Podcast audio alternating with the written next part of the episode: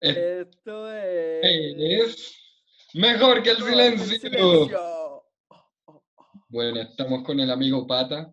Bueno, yo, yo ya me di cuenta que no sirve de nada crearme apodos porque igual me dicen Mati, así que bueno, hay miles de Matías y igual no me dan vergüenza mis opiniones, como que toda la idea de los apodos, weón, fue como para, para wear a la gente, pero, pero pico. Entonces estamos con el Pata, yo soy el Mati, y venimos, y el tema, el tema de esta semana, aunque en realidad este año, porque es como el primer podcast del año, como- Claro, o sea, eh, prácticamente sí, porque el anterior lo intentamos grabar y no se pudo. Sí, y el, y el anterior a ese fue tres horas hablando sobre el, sobre por qué quemaron un edificio.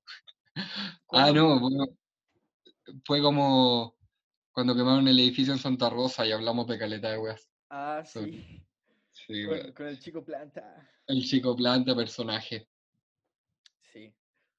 Es divertido. Yo, yo no cachaba que era metalero. No, sí.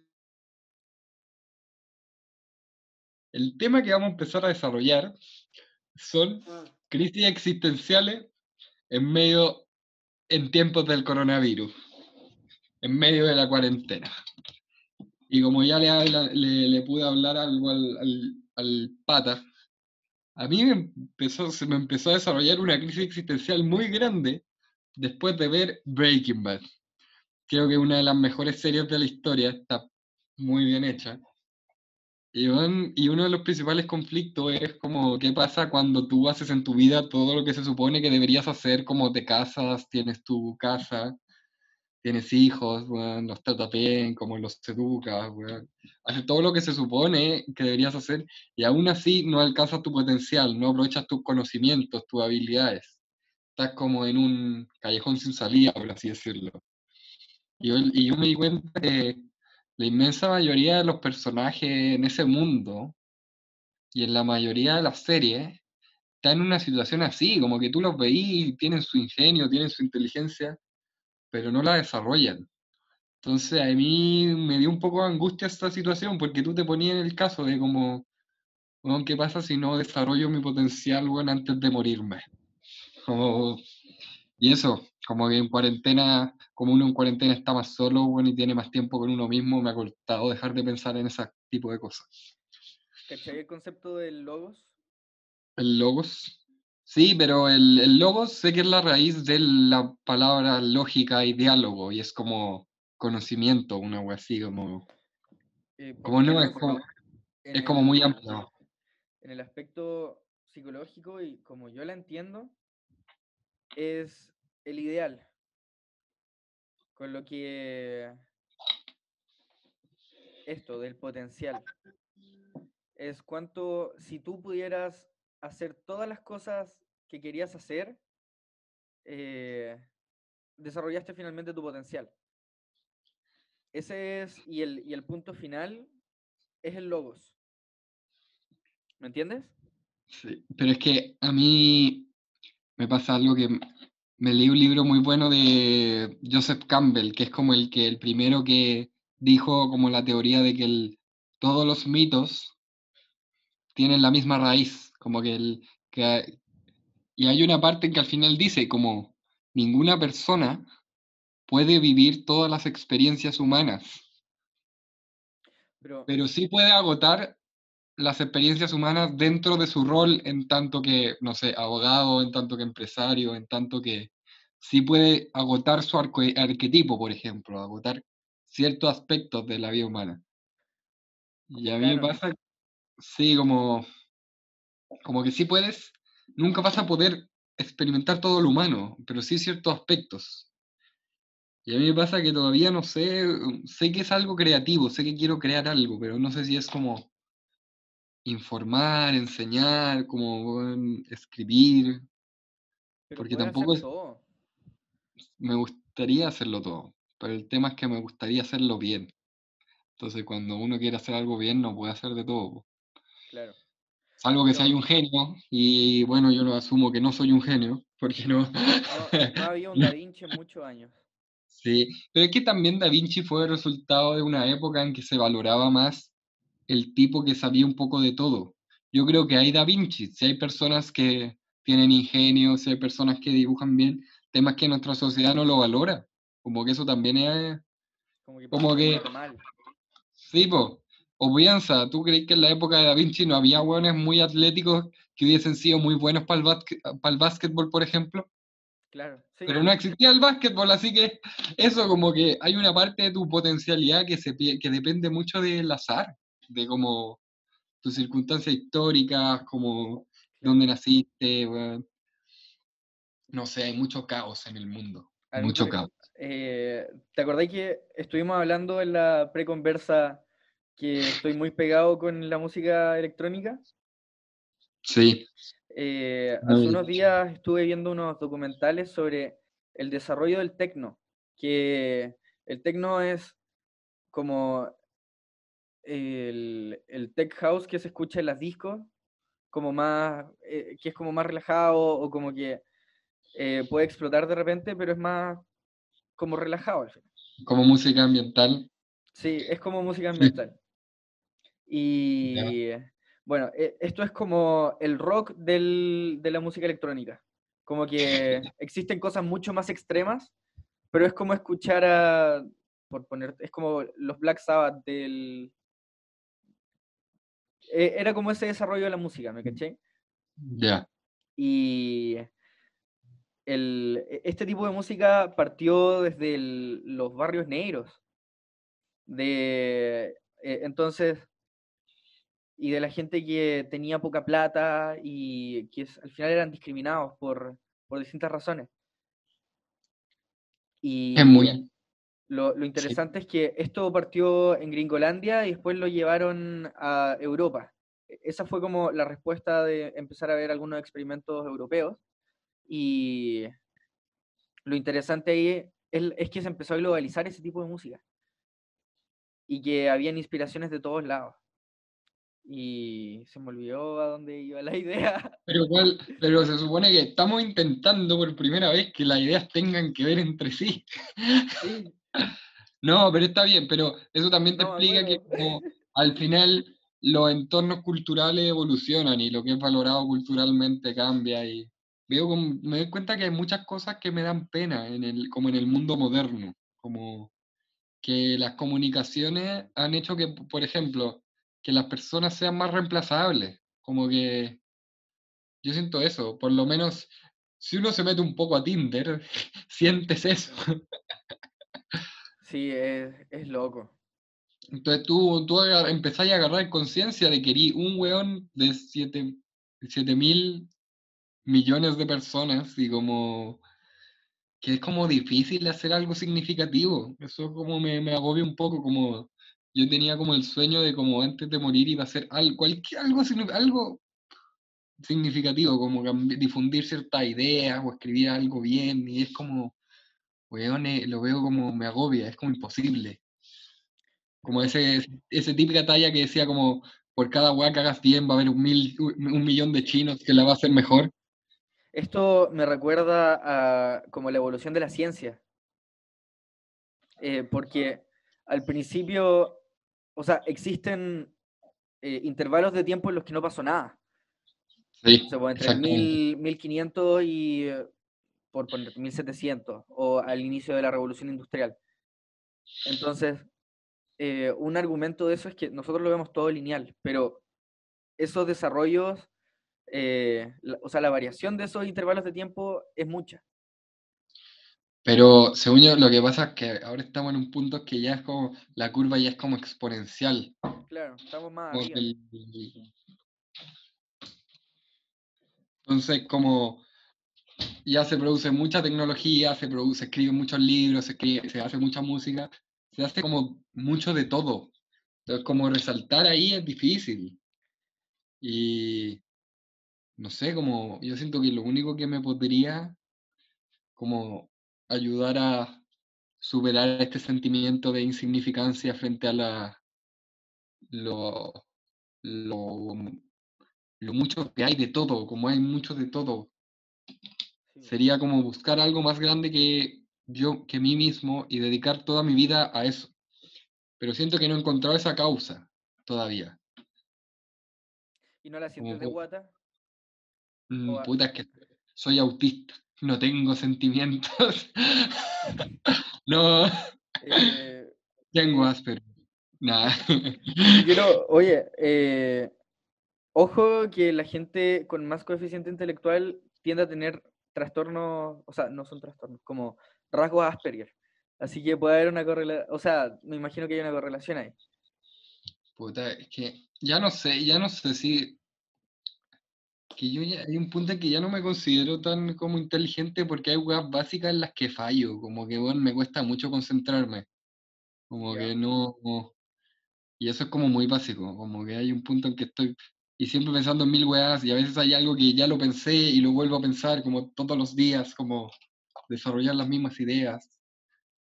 No sé, es como. Es ¿Te sientes difícil, sí, yo siento que. Yo me siento como. Me gustaría crecer, como espiritualmente, como. o intelectualmente, pero lo que pasa es que veo que la mayoría de las weas que aprendo, como que llegan a mí y yo no sé cómo transmitirlas al resto, como a mí me encantaría escribir ensayos, por ejemplo. Yo, a mí me gusta escribir ensayos, me ayudan a estructurar ideas. El punto es que, ¿por qué alguien leería ensayos escritos por mí? ¿Por qué le importaría? como, que... En, en la música pasa mucho que artistas sacan, sacan canciones de a poco y que de repente una, una explota, en el sentido, en visualizaciones. Y eh, tú cachai al, bueno, el, el director de Rec, No, bueno, el, el direct, pero cachai Rec, la, la película de como horror española. Ah, sí, la de los. Sí, sí, la cacho. Ya. La de los zombies, como que estaban infectados y al final era como una agua satánica, era como muy raro, era como, como que mezclaban como una epidemia con una agua satánica, eran como, bueno, hermano, o lo, o lo transfieren los espíritus o lo transfieren los gérmenes, pero no podéis poner las dos weas. a, a lo que quería llegar era que eh, ese director fue lanzando puras películas de a poco y ninguna era perfecta, pero al sacar tantas películas eh, era como, oh, me gané, o el, el equipo se ganó eh, tal Oscar por, no sé, por la mejor película. Y después pasaban cinco años y después otra película eh, ganaba otro premio, y así. Y eran, no sé, pues, mejor banda sonora, mejores tomas, no sé. Cual- cualquier de Mm, esas cosas que ellos regulan o como que se, sí, se dan cuenta. Sí, Eh, entonces, el que, el que no seas bueno ahora no significa que no seas bueno en el futuro. pero es que, Y que, y que lo más probable es que si lo sigues haciendo y te, te expones a eso, vas a empezar a aprender a socializar dentro de ese entorno. Y así subir. y así subí dentro del entorno artístico, pero es que, Si es que no te sí, colocáis ahí afuera, si es que nunca sacáis una canción, ¿cómo sí. vas a, a estar ahí en la selva? Quiero, me encantaría escribir un libro, pero mm, todavía no se me ocurre ninguna idea. O sea, en algún momento, si llego a escribir un libro y le va bien, el siguiente que escribiría, como, el- como la, cuando ya esté más consolidado, sería uno sobre como la historia de mi familia, como de los Brown. ¿Ya? Porque Una siento que te- sí, como de una, como que le metí weá y lo inventáis, como, porque hay muchas lecciones que sacar, como que tenéis toda una cultura de que llevaban 9000 años viviendo exactamente igual. Y Y, llegaron vienen, estos- y llegaron estos capitalistas de la mierda y de la concha de su madre, y bueno, los mataron a todos. Eh, Claro. pero y uno, y uno se pone a pensar, como piensa la vida de los Selknam, piensa, weón, viví en una choza, weón, comí, pero estáis siempre en contacto con la naturaleza. Y yo siento, y ellos no tenían problemas psiquiátricos, no tenían angustias existenciales, Vivían. vivían como, vivir como, al final yo siento que los seres humanos seríamos más felices si aprendiésemos a vivir como con la naturalidad de los animales, como no como no en el sentido del animal brutal weón, que matarse entre sí, sino como aceptar lo espontáneo, aceptarlo volver a las raíces, como bueno, siento que hemos ordenado, que hay demasiadas weas que están demasiado ordenadas, como bueno, estamos como, hay que volver a lo, a lo simple. A mí, Pero yo, yo lo veo en el sistema educativo. Sí, bueno, es terrible esto de estar pegado cinco años. Tú decís, puta, yo creo que si condensaran la materia y, y o sea, si es que lo hicieran distinto, eh, est- esta weá se podría hacer en tres años, más especializado, por ejemplo. mm, hay gente que nunca se va a dedicar a la economía, ¿cachai? Hay gente que Sí, quiere trabajar en bancos, sí, quieren eh, estar en consultoras. Ellos que, ten- que tengan que aprender todas estas weas, pero ¿qué pasa con los otros? Ten- tenemos que pasar en eso para, se supone, ser mejores profesionales, pero en ese tiempo podríamos, o sea, el costo de oportunidad es muy grande. sí, ¿me pues, como, pero es que la, las universidades no tienen ningún incentivo para reducir los años, como que no, es, es contra... sí, como que no, si algo, si una carrera, si periodismo en la católica durara dos años, como que yo siento que minoría su prestigio, porque como que al ojo uno asume que si dura menos es como menos, enseñan menos, como es difícil evaluar la eficiencia del sistema educativo. Ah, eh, sí, hay una manera de ver qué tan, qué tan arriba llegan esos profesionales dentro del área en la que se quieren especializar. Imagínate, ¿Cómo? tú eh, dijiste que querías escribir eh, libros. Eh, colocándonos en ese ejemplo y que estás estudiando eh, para ser abogado. Ya. Imagínate tomar solamente los ramos que más se acomoden a lo que tú te quieres dedicar después. ¿Qué pasa si Mm. tomáis, no sé, pues, literatura, por poner un ejemplo, japonesa, italiana, y, estáis, por otro lado, eh, aprendiendo, o sea, no sé si sirva con los abogados, pero, Sí, no sé, pues yéndote para la parte más administrativa, o como que te, que te sirvan de las ideas necesarias para desarrollar tú tu proyecto, que no pasa siempre. No, volviendo al tema de las crisis existenciales, como que tú te das cuenta que la mayoría de los, como que la sociedad, o sea, puta, tú te das cuenta que la mayoría de como instituciones en una sociedad están diseñadas para que la gente haga siempre lo mismo. Son, entonces, como perfectamente hay gente que toda su vida vive trabajando en una oficina, y weón, le, le enseñaron a hacer así, y no busca, y no tiene mayor inquietud intelectual ni espiritual, que es lo que a mí me da mucha como pena a veces, como que tú te das cuenta que hay muchas personas que no pueden desarrollar temas más complejos. Pero tú, tú lo dices de un como concepto de inteligencia o como No, no, que, es que, ¿cómo define la inteligencia? qué tanto, no lo sé. Es Eh, es difícil un definir, concepto súper amplio.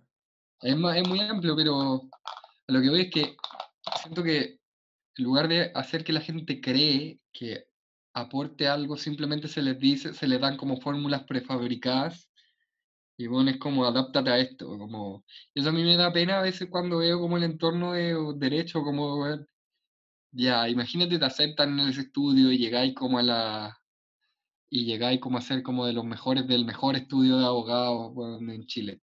¿Qué más así con tu vida? Ya, es como, como que yo no, mm, no me imagino, ni, ni siquiera me estoy esforzando para llegar a ese punto porque no me gustaría estar ahí, como no eso es lo que quiero hacer con mi vida. ¿Qué es lo que quieres hacer con tu vida? Esa es una buena pregunta. Puta, me encantaría dedicarme a la academia y escribir, escribir como escribir ensayos, escribir cuentos, escribir novelas, hablar de lo que me apasiona, hablar de literatura, hablar de teoría política, como me encantaría weón, ser de estos weones que weón, dan una conferencia y se llena y como que y podía hablar de ideas, y a la gente le interesa hablar de esas ideas. Como ponerme, eso sería como, yo me sentiría pleno. Como, Como un desarrollo, se porque a veces, social de lo intelectual. sí, exactamente, como, porque yo me doy cuenta que yo, a mí no se me ocurren nuevas ideas. No, no soy como ingenioso en ese sentido, pero soy bueno como en buscar como información que no se tiene en cuenta. Por ejemplo, a mí me encanta la psicología evolutiva y me estoy dando nadie habla de eso. Nadie está hablando de, oye, resulta que la razón por la que los seres humanos se matan entre sí no es porque se les enseña a ser violentos, sino porque tú tenés toda una historia de violencia detrás, como que no podí arrancarla, como al final, si si el camino de la evolución es un camino manchado de sangre, no van a aparecer ángeles, no vamos a ser seres perfectos de luz y amor. Es como, y eso también me, me, me, me puse a pensar y me angustia también, porque te das cuenta que uno arrastra cosas que se desarrollaron en, durante millones de años y tú no las puedes cambiar y aparte en una vida como que es si, si, cualquiera, si cualquiera llega a vivir 100 años, que son 100 años al lado de un millón, mil, diez mil. Claro. Como- El- como- la vida es muy corta en comparación a los otros tiempos. pero al final, a mí me, me- lo que más me gusta es como sentido de lo efímero, como a veces siento, si algo no va a durar, ¿por qué debería valer la pena? Durar en ¿Qué es lo que... Porque, por ejemplo, todo, en algún punto la Tierra se va a acabar y nuestra especie se va a extinguir, ¿cierto? Yo asumo que sí, como que no, es- no somos inmortales. Es probable. Pero es proba- lo más probable. Entonces, si todo lo que hacemos está co- como con, limitado en el tiempo, su existencia está limitada en el tiempo y obviamente en el espacio, ¿por qué, por qué es importante? ¿Cómo, por qué- ¿Cómo podemos hacer que importe? ¿Qué características tiene que tener algo efímero para que sea relevante? Eh, es interesante sé. esa pregunta.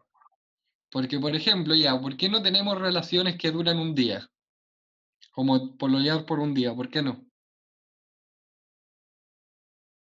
Eh, puede ser. Bueno, es que la, mon- la monogamia igual es un. Es un factor predominante ahí. Y esto de sentirse cómodo en una. En una sociedad, en una comunidad, la verdad. En una comunidad, sí, Sí. po. En una... Esto de ser eh, Sí. como aceptado totalmente y empezar a construir tu mundo desde ahí. Sí, desde una relación con, con la otra, con otra persona. Y... Pero ya, no tenemos relación, ya, porque el... Como que para construirnos, construir una relación demora más tiempo. Pero hay un punto en el que... ¿Por qué vale más una relación de 30 años que una de 3 meses? ¿Por qué vale más algo que dura mucho, algo que dura poco? Como cuál es, cuál es el parámetro que tenemos? Si al final todo se va a acabar, ¿por qué es importante que dure lo más posible? ¿Qué tan, qué tan corto tiene que ser un momento para que valga?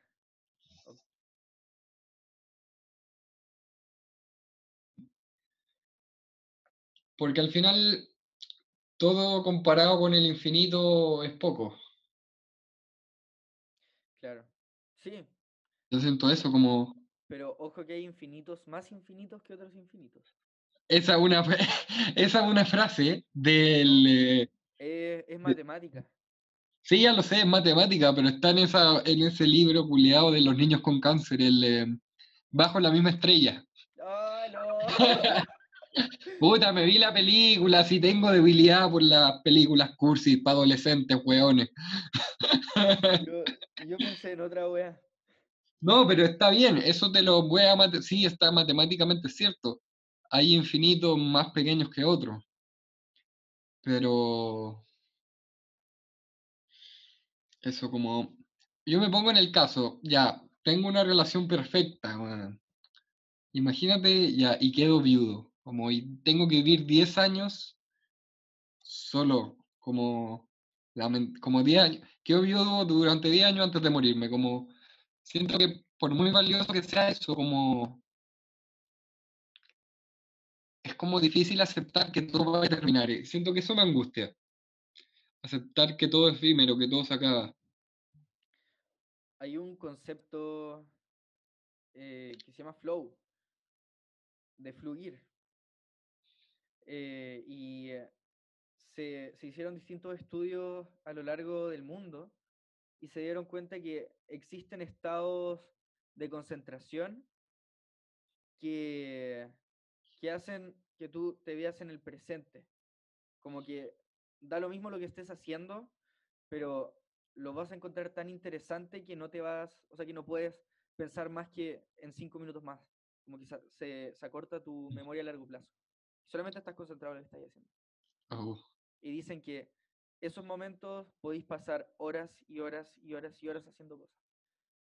Que al final es un estado de flow que le llaman, porque no te das cuenta de lo que va pasando, pero logras hacer muchas cosas. Sí, me gustaría tener ese poder de concentración, como que la, la ansiedad por el futuro, como es. Eso es lo que te carcome. Me carcome la ansiedad por el futuro, por tantas cosas que pueden ser y que no serán, tantas cosas que me gustaría que pasaran y que no van a pasar, como... Eh, quiero introducir un concepto muy interesante. ¿Cuál? Porque eh, estoy metido en un ramo de filosofía social y me tocó leer a Hegel. Y no me lo pude leer entero porque lo encontré demasiado difícil. Y eh, ahí explica que el ser humano se desarrolla en su máxima expresión cuando está en una sociedad de parámetros estables.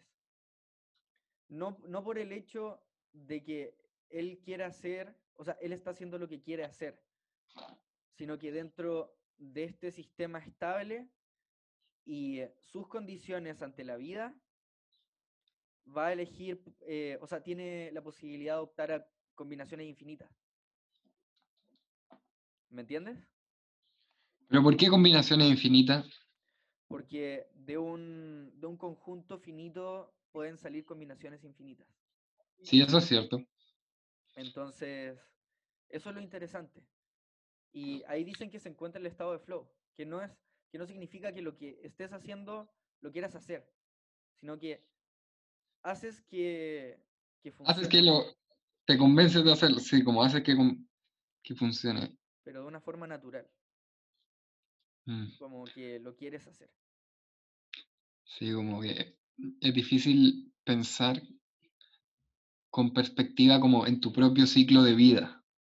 Como que me, me, me pasa que tengo como mi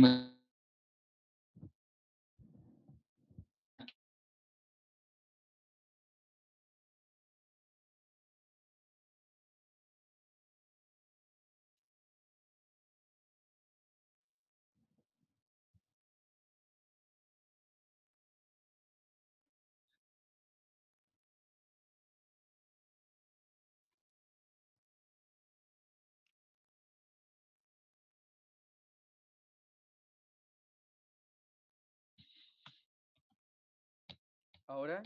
Ya. Ahora volvió, ya. Ahora sí te escucho. Sí, pues como que uno es difícil pensar en el ciclo de vida en, en perspectiva. Es difícil. naces, buscas pareja, ojalá la consigas, te reproduces, o no, si no quieres. Mm. Tienes tu propia casa, trabajas en algo que ojalá te guste, te jubilas, viajas algunas veces y te mueres. Y eso es como la vida de, Y eso que si tienes una buena vida, porque en, en muchos casos es peor. Como... Y la mayoría de los casos son peores que eso. Sí, porque la pobreza, tú, la pobreza durante la mayor parte de la historia fue la regla general, como que si tú pensás en la vida de los cavernícolas, es el equivalente a lo que nosotros llamamos pobreza. Porque un pobre de ahora está mejor que un cavernícola. Claro. Entonces, como, como, bueno, tanta, hay tanto sufrimiento en nuestra especie, hay tantas vidas que uno se cuestiona en el sentido que tienen. Y bueno, me pasó, me pasó algo muy raro, tuve un sueño muy raro. Oh, Soñé. Partimos con los sueños raros, dale. Puta, no, pero era. No, no, no, no. Eh, lo, lo, digo de buena forma, porque igual he estado teniendo sueños súper locos, entonces. No, pero era un que, que no soy el único que está teniendo sueños extraños. Pero a veces no te pasa cuando salís de Santiago por alguna ruta y a veces estás como en, medio de Lampa, donde no hay ni una, no, ni siquiera en Lampa, en, ¿cómo se llama? Donde mataron a, a Manuel Rodríguez, Tiltil, en medio de Tiltil, donde no hay ni una weá, y veis como un grupo de casas, como un condominio de casas, como en, en medio de la ruta, en medio de la nada. Claro. Y es como, puta, ¿quién viviría ahí? Y bueno, en mi sueño, me compraban una casa como de ese estilo, yo me la compraba, pero onda como en, en Olmué, una weá así. Mm, ¿Ya? Y yo, por alguna razón, estaba más feliz que la cresta. Era como, weón, tengo mi casa, weón, aquí voy a weón, poner libros, aquí voy a poner una plantita, weón, voy a tener mi piscina, weón. Como que en el fondo era una casa de mierda, pero yo era feliz porque era como, puedo hacer mi vida aquí, como puedo desarrollarme, ser como yo. Y era como, estaba feliz por eso.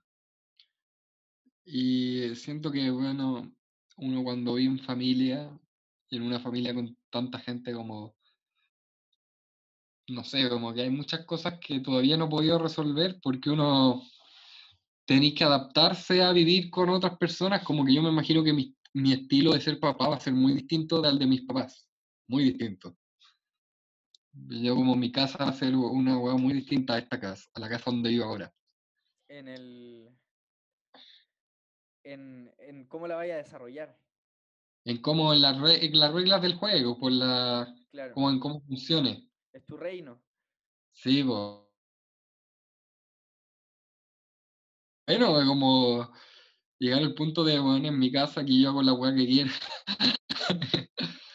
Claro. Eh, Eso, sí, ese poder es cuático. Eh, es difícil, o sea, yo no me imagino el poder que, debe, que va a sentir o que nosotros vamos a sentir cuando seamos 100% independientes. Porque eh, es loco los caminos que lleva la vida. Podéis terminar viviendo en un departamento 2x2 en Tailandia, si es que... en Tailandia. Sí. ¿Cachai? O sea, puede pasar.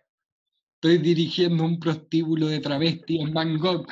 Eso fue para eso estudié Derecho. Como en, en ¿Qué pasó ayer dos, weón? Como el jefe de los.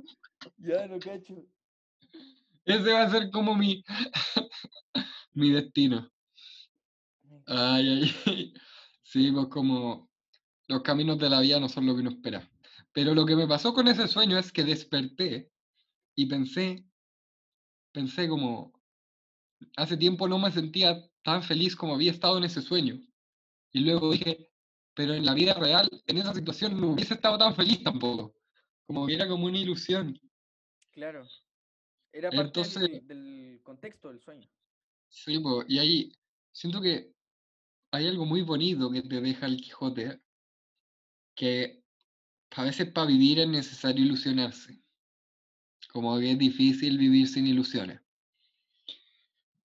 Es Y, la- Dale, dale, te escucho. y uno cuando, mientras más se estudian ciertos temas, como por ejemplo la economía es una ciencia muy fría, como te enseña que los seres humanos son como egoístas, ambiciosos, o la, la evolución, estudiar la evolución también son ciencias muy frías. Claro. Pero dejando eso de lado, como es bonito tener como esa ilusión, como la esperanza. Como weón, tomar lo que te gusta del mundo y creer que lo vas a poder proyectar y hacer el mundo. Es bonito, pero para eso se necesita mucha esperanza. Claro. Y coraje. Y co- Eh, es súper fácil caer en algo. no, no existe Dulcinea. Claro. U- pudiesen Mati, urdir un. ¿Qué cosa? Eh, deberíamos apagar las cámaras porque se está pegando mucho. Mala con tantas interrupciones. Sí, es que de repente te pierdo.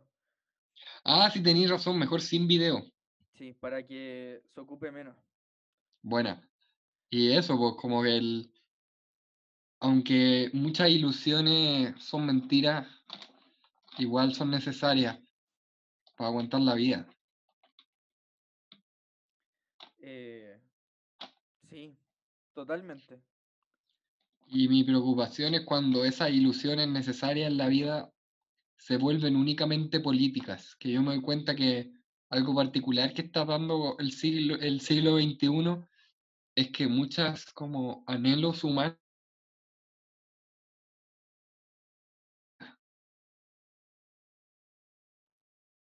era el obvio del pueblo. Ahora es como la política la que es el odio del pueblo. Ahora es como, wow, si no tienes una relación satisfactoria con ahora todo se puede politizar. Mati, ¿Qué? eh, no te podía escuchar desde que retomamos. Puta que paja. Bueno, Ya, pero dame un pequeño resumen. Puta, el punto es que se ha politizado mucho la, las ilusiones humanas. Y yo siento que eso es preocupante, porque antes como antes como la, la como que la- las ilusiones como o los ideales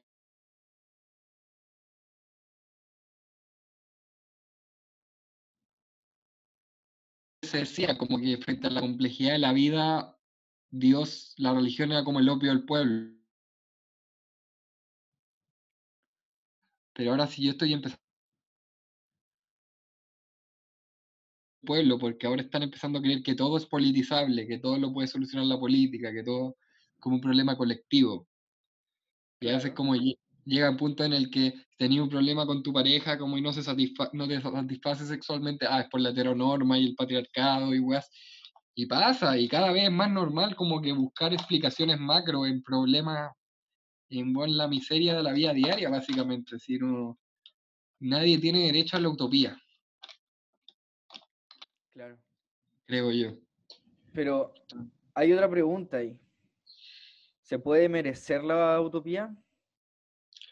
Se ¿Cómo, puede merecer. cómo- cómo podrías llegar a merecer la utopía?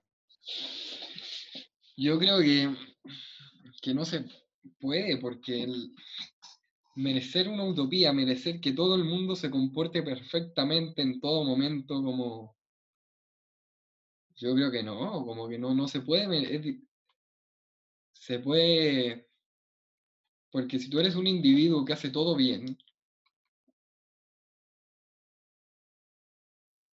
como podrías merecer que el resto también se comporte bien, pero es imposible lo- lograrlo, como que siempre va a haber tan- como las curvas de distribución donde bueno, hay una minoría de hueones que se porta muy bien y hay, un, y hay muchos hueones que son más o menos y Claro. pocos hueones que son muy pencas.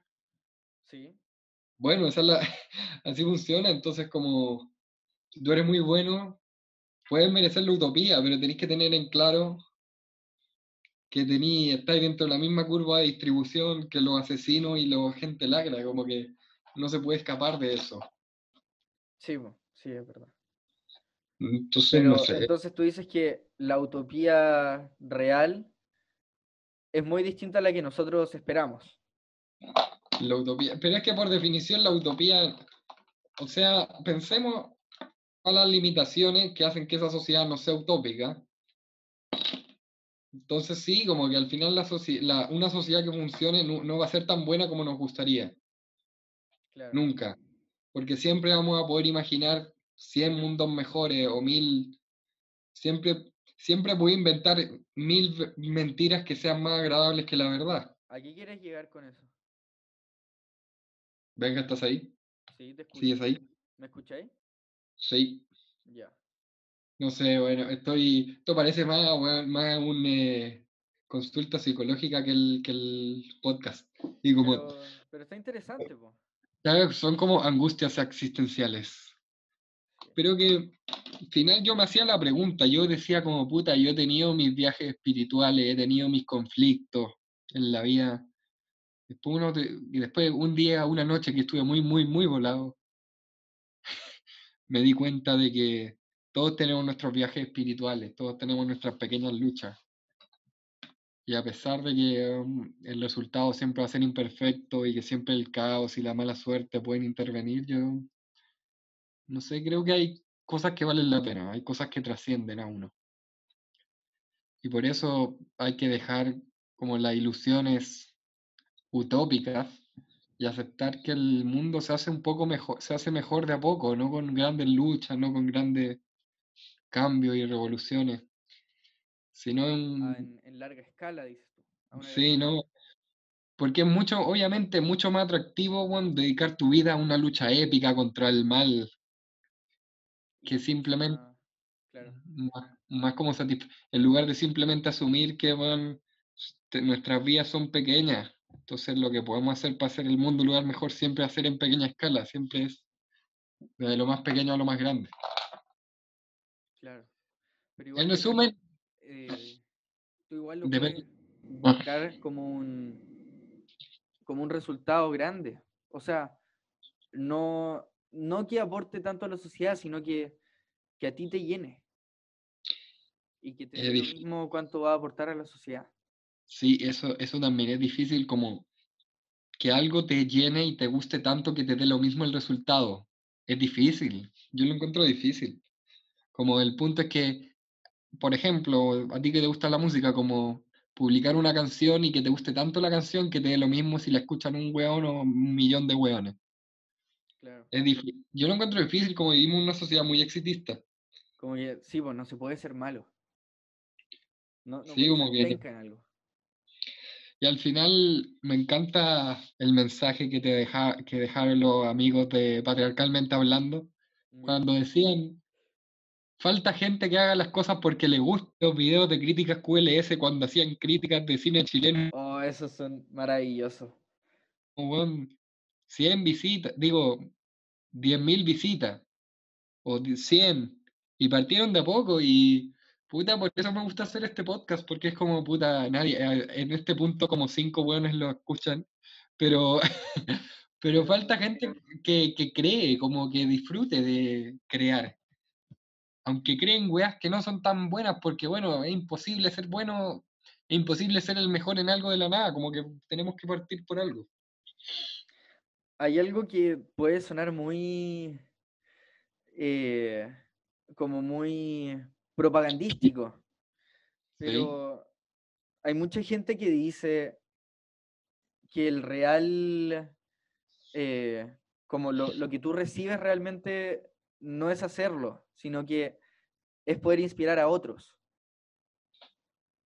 Que ahí se encuentra lo que es bueno y lo que, lo que a ti te llena como persona. Pero es que, no sé, inspirar a otros. Creo que eso Si es que, si es que tú con este podcast le pudieras cambiar la visión a una persona. Ojalá que alguien. Tengo un amigo que él. Saludo al- a, mi amigo Pato. Sé que estás escuchando esto o que lo vas a escuchar en algún momento. que weón, su, en la web Spotify de como las webs más vistas, como que le salió como podcast más visto mejor que el silencio. Y esa fue como mi pequeña der- eh, victoria del año, como weón, ser el podcast más visto de una persona.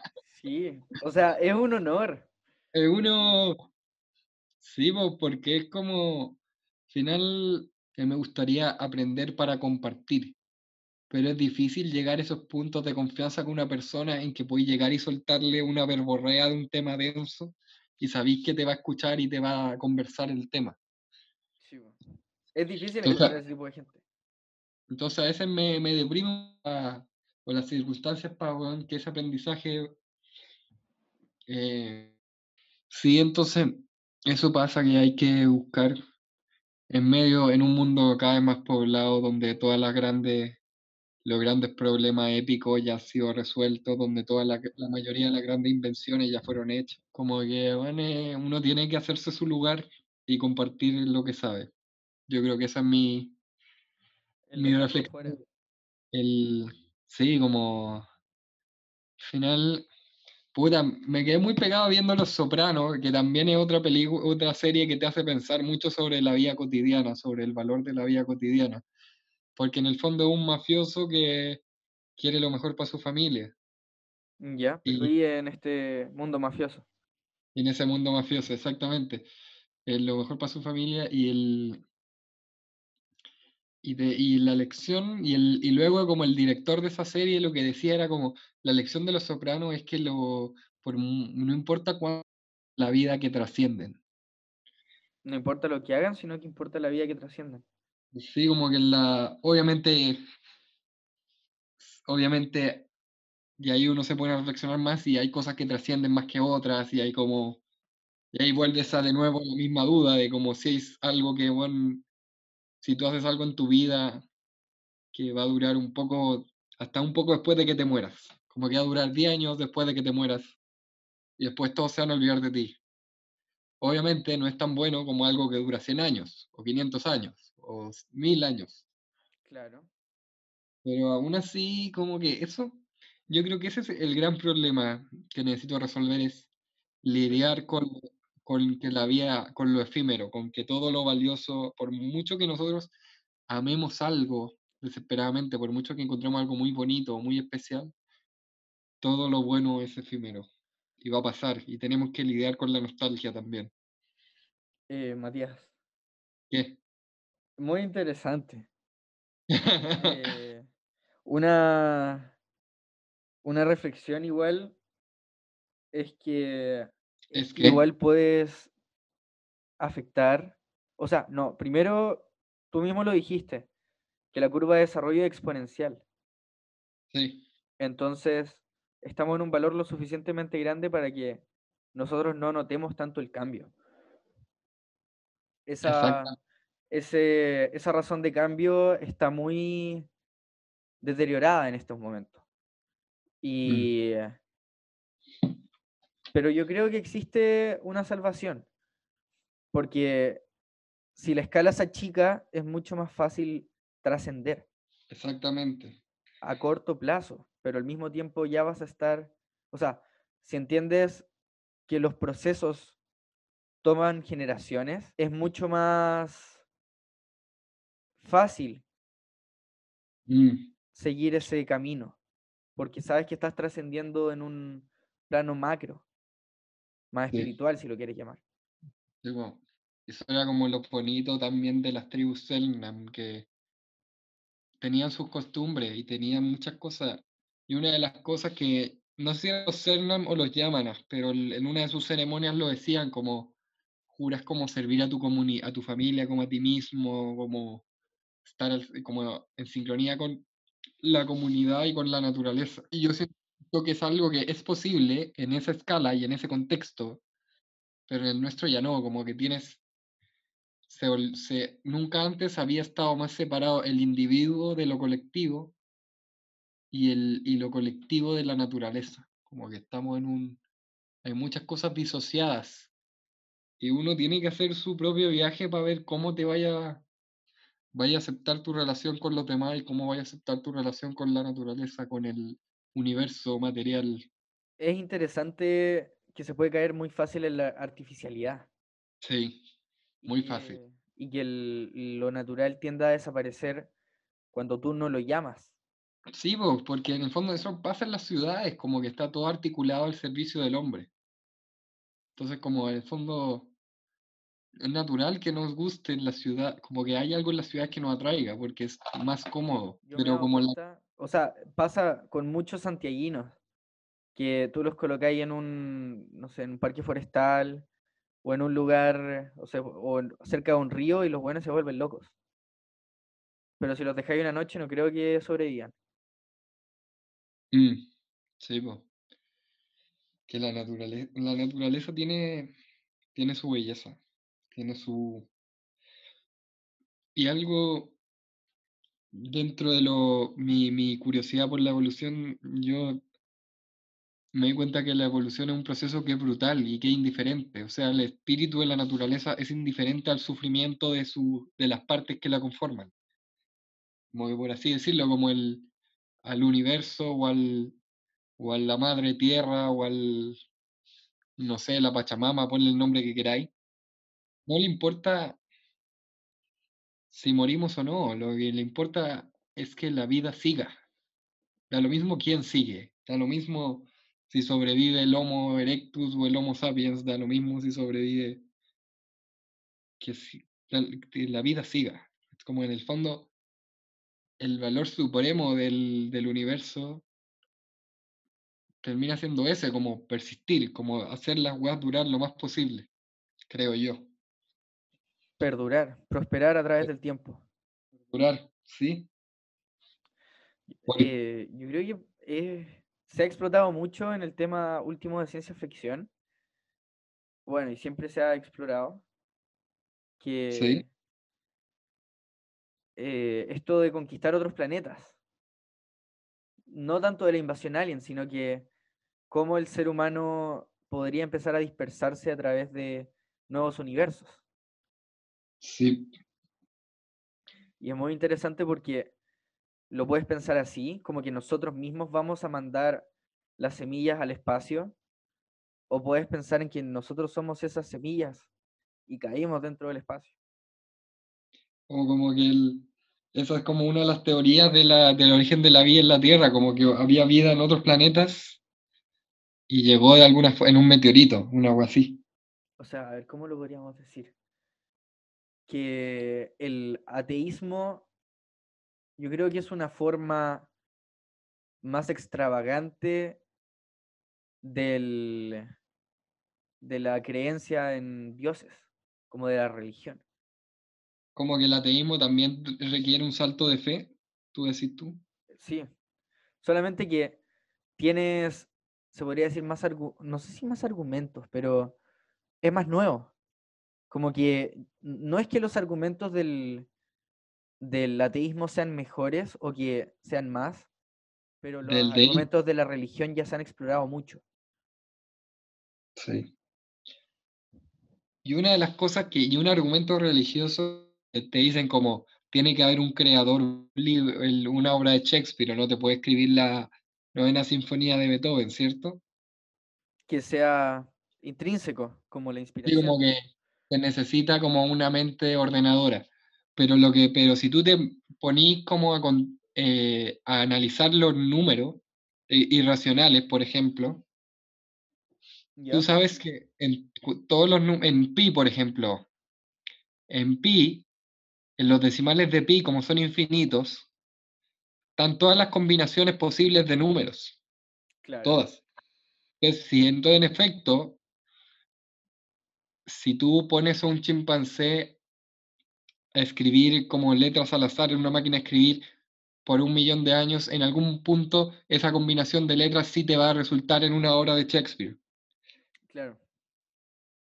Entonces, y precisamente eso es lo que pasa, como que no es que, no es que vivamos en un universo con reglas, con un orden intrínseco como que apunta hacia y que busca que los seres sean felices o que la justicia o el bien y el mal.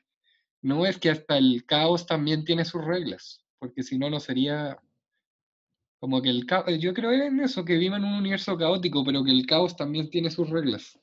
La entropía, ese concepto es increíble. ¿Sabes lo que es la entropía?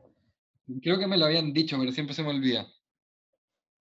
En la química existen dos estados. Eh, uno es el de entropía, que es el, el caos intrínseco, que es mucho más estable. Y está. El caos intrínseco es más estable. El, claro, por, pero no, pero es por, por acercamiento en el sentido de que un sistema estable es mucho más débil que un sistema como aleatorio. Ah. Entonces, eh, es mucho más fácil que las partículas queden desordenadas a que, a que se ordenen por sí solas. Tiene sentido. Porque las combinaciones que son desordenadas son mucho mayores que las combinaciones que son ordenadas. Claro. Sí, eh, no.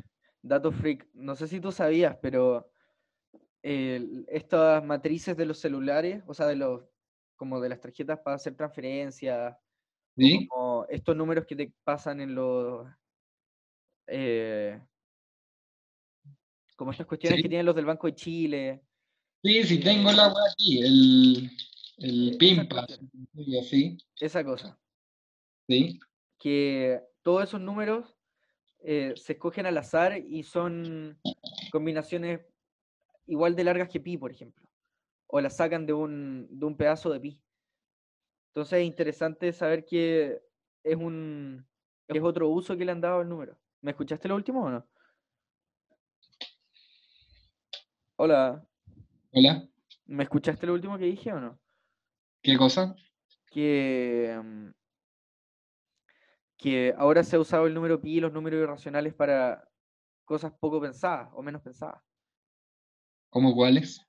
Como que la- los números que te, que te saque tu pin pass están sacados de un número irracional. Prácticamente. Tiene sentido. Tiene sentido. Entonces cada uno va a ser distinto. Es interesante verlo así.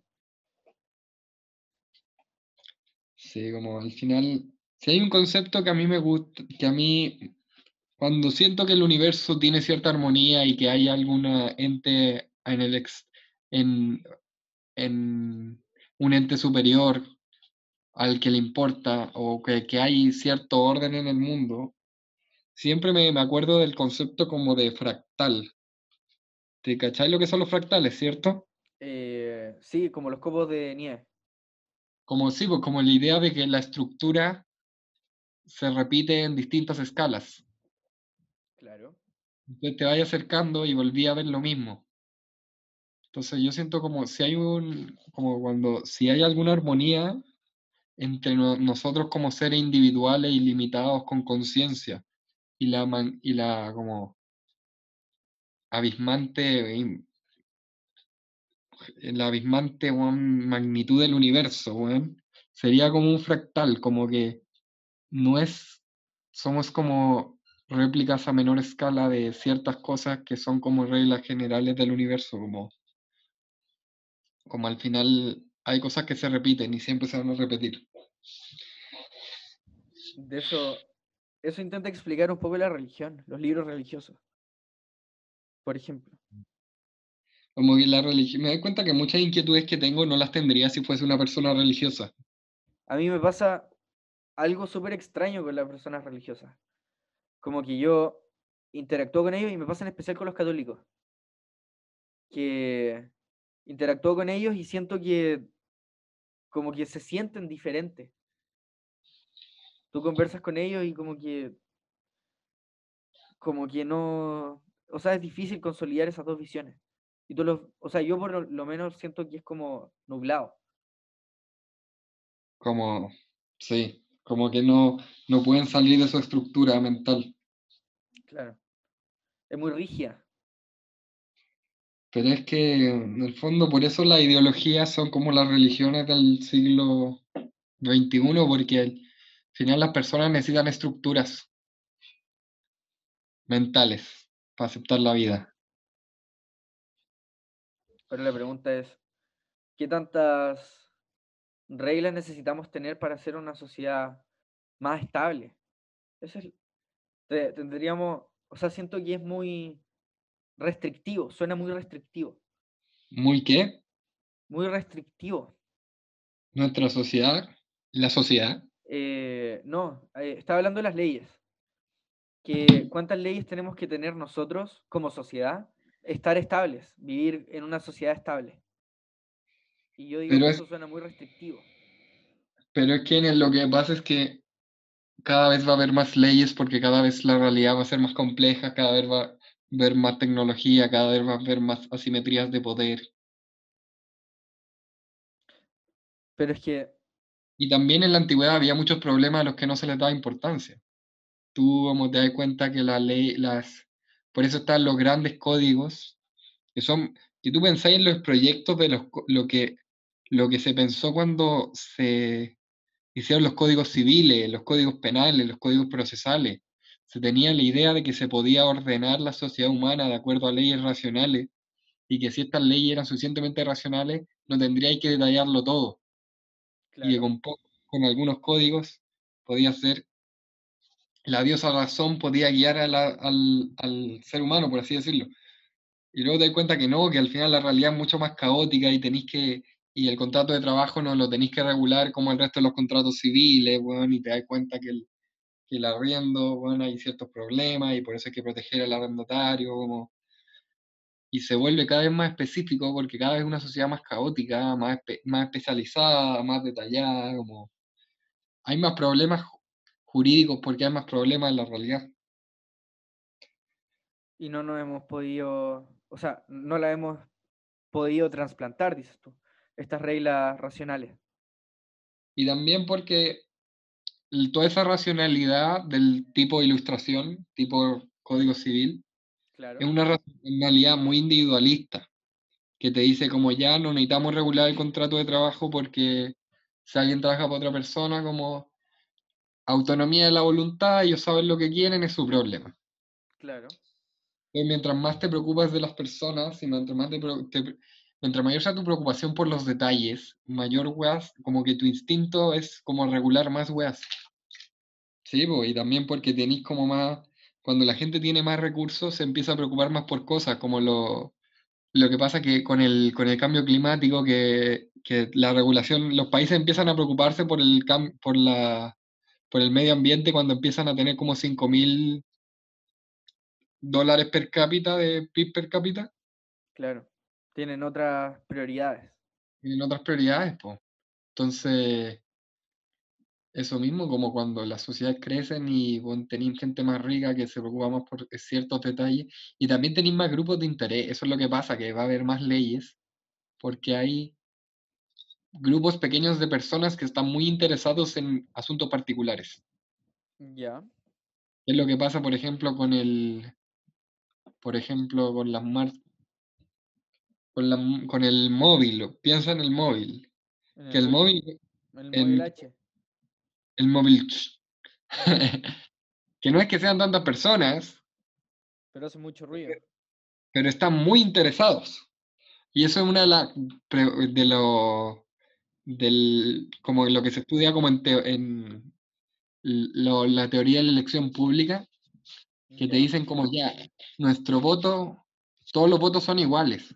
Pero ¿qué es lo que pasa si yo estoy muy a favor de algo y tú estás levemente en contra? como que los votos no miden esa magnitud de preferencia. Y precisamente por eso se forman los grupos de interés. Porque si tú tienes una persona que le interesa mucho un tema específico, no solo va a votar por algo, también va como a armar grupos de presión para que se...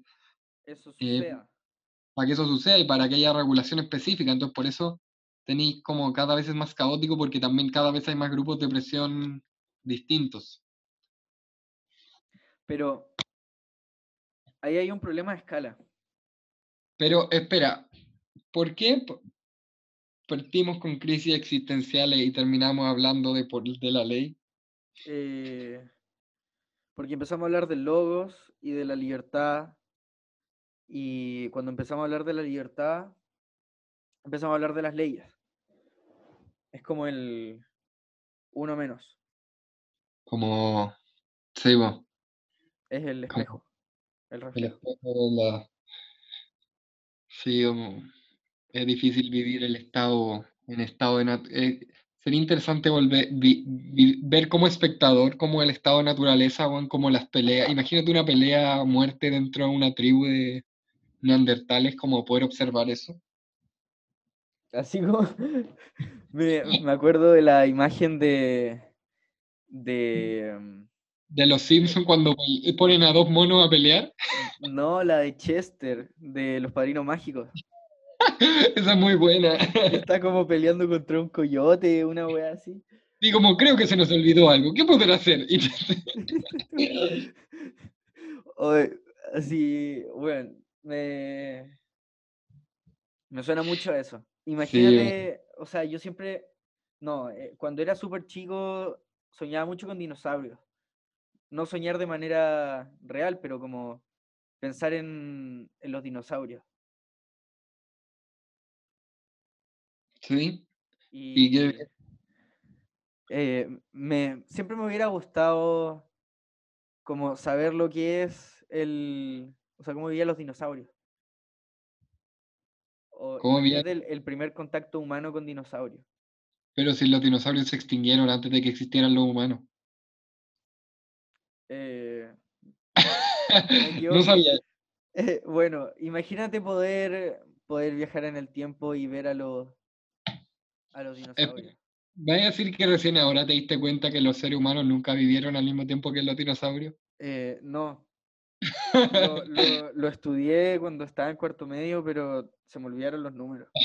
O sea, me, acuerdo más o menos de los de los nombres de los periodos y cosas así, pero, Sí, pero no me acuerdo las magnitudes. Como que, weón, lo que es más cierto. Aló. Se me cortó, no te caché nada. Digo, el punto es que nunca vivimos con los dinosaurios. A few minutes later. Aló. Aló. Ya. ¿Qué cosa del, de las tasas de suicidio en los países más desarrollados? Que tiende a aumentar. Y en, Chi- y en Chile va a pasar eso, po. Entonces es como rara la situación de Chile porque el, el, empezamos a tener problemas de país desarrollado sin terminar los problemas de país desa- subdesarrollado. ¿Será ese un problema de la, de la globalización? Mm, puta, pero es que Me lo pregunto. no, porque no pasa en todos los países. ¿Las tasas de, que las tasas de, suicidio crecen? Sí, o sea, sí pasa, en eso, sí pasa eso, que las tasas de suicidio crecen. Pero normalmente los países que tienen unas tasas de suicidio tan altas como que han resuelto, por ejemplo, el problema de la pobreza o la precariedad, como que tú te das cuenta que el país que nos compite en suicidios es Corea del Sur, y ni cagando estamos tan bien como Corea del Sur. Claro. Entonces, uno se da cuenta también en eso que como lo, cuando se estudiaba el tema del suicidio, que fue, hay un estudio de Emil Durkheim del tema, y te explica que en las provincias más industrializadas de Francia tienen, tenían tasas de suicidio más altas que las menos industrializadas, porque el estilo de vida campesino, por así de- de decirlo, es muy comunitarista, es muy de, bueno, la cosecha se celebra entre todos, como que, bueno, tení, o esos almuerzos enormes con 20 personas, claro. como de, De campo, de, maravilloso. de la comunidad, de, bueno, te encontráis con alguien, lo invitáis a tu casa, weón, Compartir un ofrecía- mate. compartir exactamente como y eso en la industrialización se perdió y, el, y eso te demuestra que la, comuni- el, la comunidad como el preocuparte por los que te rodean en pequeña escala es muy importante para que la gente se sienta bien con su vida Claro. muy importante pero es muy difícil lograrlo en una en las ciudades es muy difícil lograrlo en el mundo moderno es muy, muy difícil ¿cómo lo logras?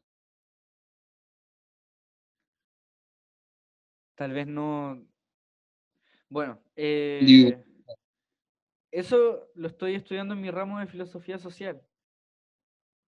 Eh, hay distintos autores que hacen la diferencia entre comunidad y sociedad. ¿qué autores hacen eso? Eh, Hegel hace esa diferencia.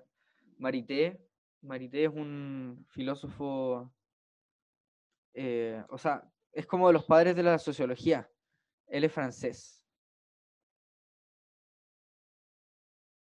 Sí.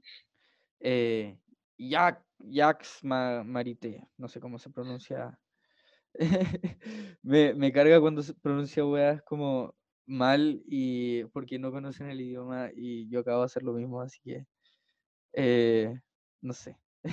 Lo encontré divertido de comentar. Mm, Bueno, pero este filósofo pseudo sociólogo habla de la diferencia entre comunidad y sociedad. Y eh, ¿cuál es la diferencia? que la sociedad, tú no estás ahí porque estás ahí, sino que estás ahí por un objetivo. No es que tú ten- necesitas tener un contacto espiritual emocional con otra persona para poder interactuar con ella.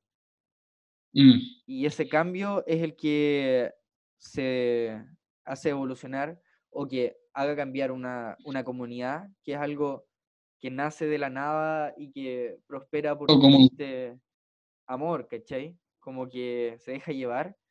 ¿Cómo cambia una sociedad? Como los Selknam. Como aguante los Selknam. Todo en resumen, los Selknam tenían la respuesta a todas las crisis existenciales. Muy Los. Selknam son paz, los Selknam Son amor y son vida. son vida. Y en resumen, bueno, hemos estado hablando caleta, yo creo que ya es tiempo de llegar a la conclusión, los comentarios finales. Comentarios finales. Entonces, Eh, la, Dale. entonces, frente a la pregunta, ¿qué hacer frente a una crisis existencial? Sobre todo en tiempo de cuarentena, Conversar. crear, conversar, obviamente, busca que busca la belleza de lo efímero. Y bueno, aguanten los Selknam, aguante, weón, un patriarcado que duró 9000 años. Bueno, sí, es. Weón. Yo conozco poco de los Segnam, la verdad. Me, me encanta el concepto, pero eh, si bien crecí en Punta Arenas, nos enseñaron súper poco de la historia regional. Y yo tampoco me, me he dedicado a indagar mucho, entonces he perdido esa conexión. Puta, es que mm, me interesa porque es historia familiar ya. Claro. Historia familiar. A mí me dio, por ejemplo, no sé si te he contado, pero tengo familiares por parte materna que murieron en campos de concentración. En, en, eh, la- en Polonia, ando así, Holanda. en Auschwitz. Oh, Y yo por mucho tiempo estuve súper pegado con, con la Segunda Guerra Mundial y con la, con la, con el, con el genocidio. con, Hi- con Hitler, con tu ídolo. Sí, o sea, y dato curioso, los dos estamos de cumpleaños el mismo día. Eh, O sea, Hitler reencarnó en ti. eh, no, no creo. Pero son No datos creo, curiosos. no y- si bien no Es una ninguna posibilidad. relación, ¿cómo? Es una posibilidad, pero no lo creo. Claro. eh, Sí. sí, si bien, si bien existe, eh, si bien existe una correlación, no es necesario que sea causal. Sí. Pero sí, como que a, a ti te pasó eso porque tenías historia familiar y te entiendo ese sentimiento. Es un, es intrínseco. Sí, como Es uno. Eso también, otra cosa para resolver las crisis, eh, las crisis existenciales, está en armonía con el pasado. Aceptar el pasado. ¿Y cuáles son tus conclusiones, ya para, ir terminando? Para ir ¿Qué puede- terminando. cómo, puedes, ¿Cómo podemos resolver las crisis existenciales?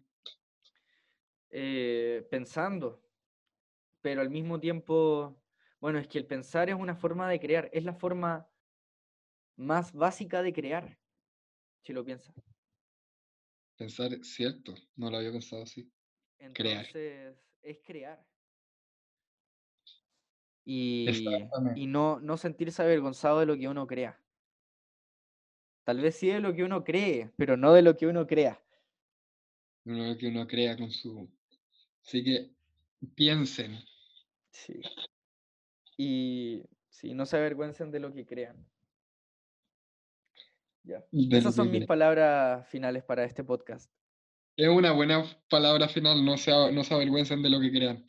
Que bueno, después de haber hablado casi una hora y media, y bueno, igu- igual nos fuimos un poco por la rama, pero esto fue Mejor que el el silencio. silencio. ¡Oh, oh, oh! ¡Qué chau! Ya. Ya voy a parar de. Ya, Oh, qué bueno, weón.